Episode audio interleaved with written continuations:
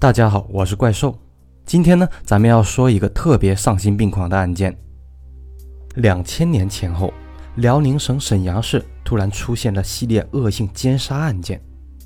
八年内，这个歹徒大多一人作案，奸杀四十八人，手法特别的凶残，不留活口，还有可怕的性变态行为。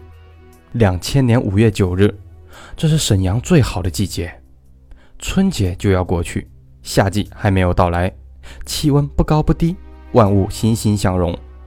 一大早呢，卖蔬菜的黄大叔骑着三轮路过沈河区仙农潭路的南运河东岸，天才蒙蒙亮，黄大叔费力地拖着一车蔬菜在河边骑行。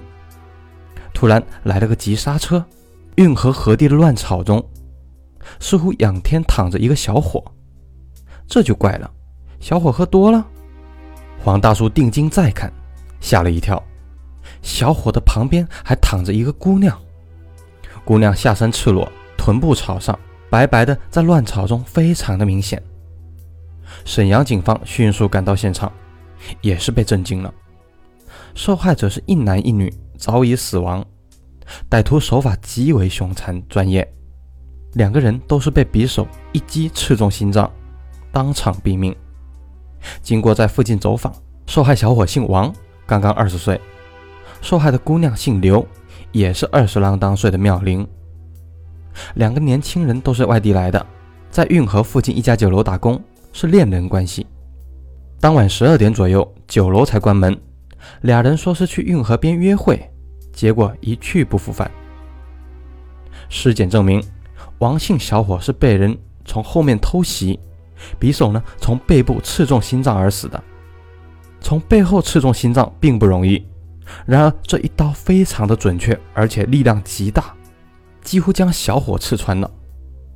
这把匕首非常的尖锐，似乎经过手工改造，长度超过十厘米。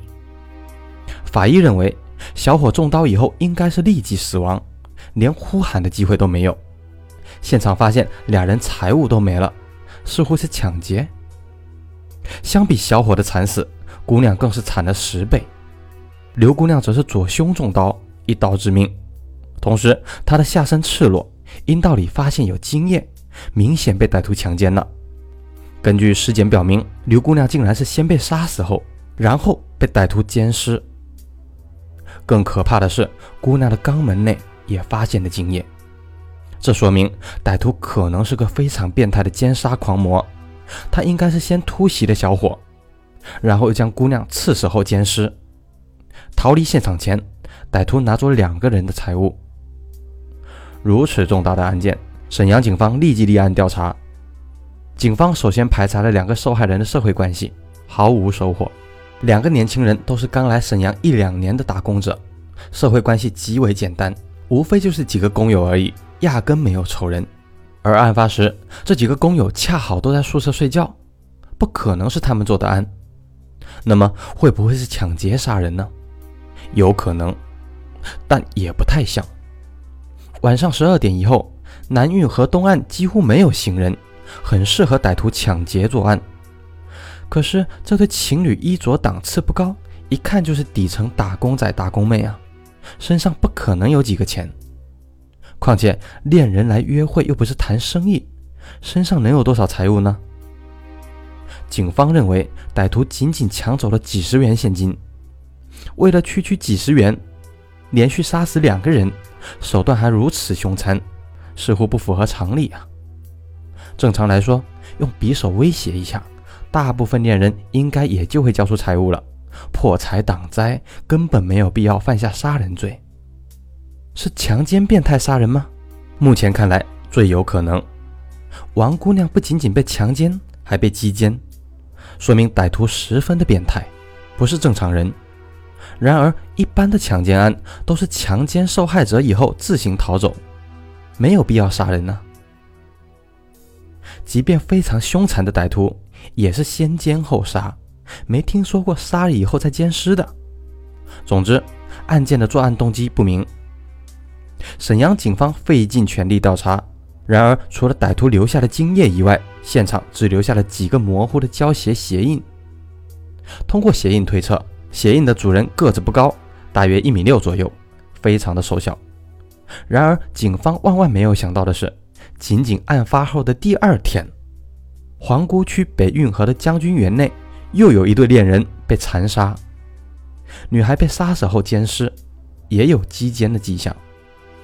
更夸张的是，第三天，北陵公园的西北角又发生同样的案件，一对恋人被杀死。期间有几个路人听到动静，跑过来查看，歹徒急于逃走，没有对女孩进行奸尸。短短三天，连续发生三起恶性的奸杀案，又是同一个人所为，这个在沈阳的历史上还是没有过的。歹徒杀了六个人，仅仅抢到人民币几百元，这简直匪夷所思啊！堪称恶魔中的恶魔。沈阳警方对案件极为重视，立即成立了专案组。这系列案件几乎没有证据，也没有目击者。在没有天网监控的时代，这起案件是很难侦破的。在警方四处侦查的时候，四个月后又有一起类似的案件发生。九月十九日清晨，几个成年的老人呢发现了异常的情况。大东区德胜路北运河西岸堤坝上似乎躺着尸体，这是第四起案件了。警方赶到现场，发现又有一对恋人被杀。这对恋人年龄较大。男人姓李，已经五十七岁了；女人姓刘，四十一岁。他们都是附近的居民，当晚相约去河边散步。俩人遇害情况和五月的案件如出一辙，均是被一刀刺中心脏毙命。然而这次歹徒手段更加凶残，还在两人脖子上连割数刀，割断了动脉。其中女人刘某也被歹徒奸尸，肛门和阴道呢都发现了精液。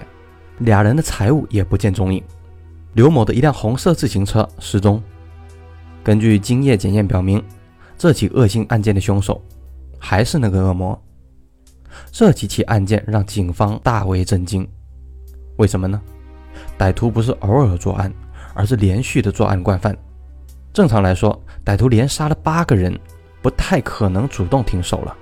如果不能尽快的抓住他，他还会继续作案。为此，焦急的沈阳警方集中力量，全力侦破此案。当时的报道这么写道：沈阳市各级公安机关、各警种、各相关部门，按照市局的统一部署，一方面通过强化巡逻守候，在城市带状公园等易发案地区，采取化妆侦查和跟踪布控等手段，控制和发现犯罪；另一方面，根据犯罪嫌疑人的体貌特征和作案规律特点。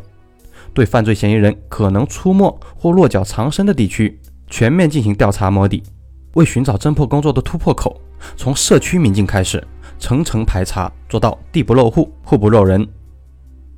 此时，歹徒似乎感觉到了危险，开始流窜到其他的城市作案。沈阳警方立即发出了协查通告，果然发现了歹徒的其他案件。同年七月六日。铁岭市下属的开原市开原镇应某家发生恶性杀人案，男主人应某在外地跑运输，回家时发现妻儿都被人用匕首残忍地杀死在床上，妻子死后还被人奸尸了，家中被翻得乱七八糟，部分财物丢失。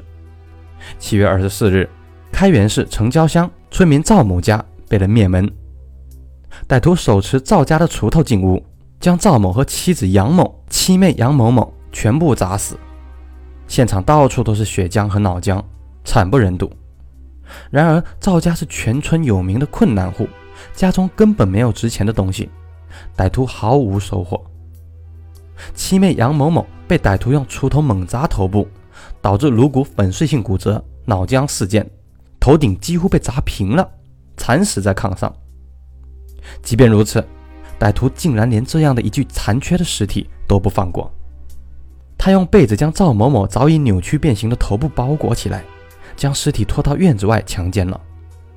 除了开元市以外，铁岭市等地也发现类似的案件，经过 DNA 检验，均为同一人所为。这边沈阳警方认为歹徒手段如此凶残熟练，不可能是两千年才开始作案的。经过串案侦查。发现从一九九八年年底开始到两千年，这个歹徒在沈阳全市各地作案至少二十多起，查明死者高达十几人，多人重伤致残，被奸尸的女性也有七八人以上。由此，该案被列为特大连续强奸杀人案，成为辽宁十大要案之一。全省乃至全国刑侦专家重点研究了这个案件。这个案件比较长，剩下的部分呢，咱们明天接着说。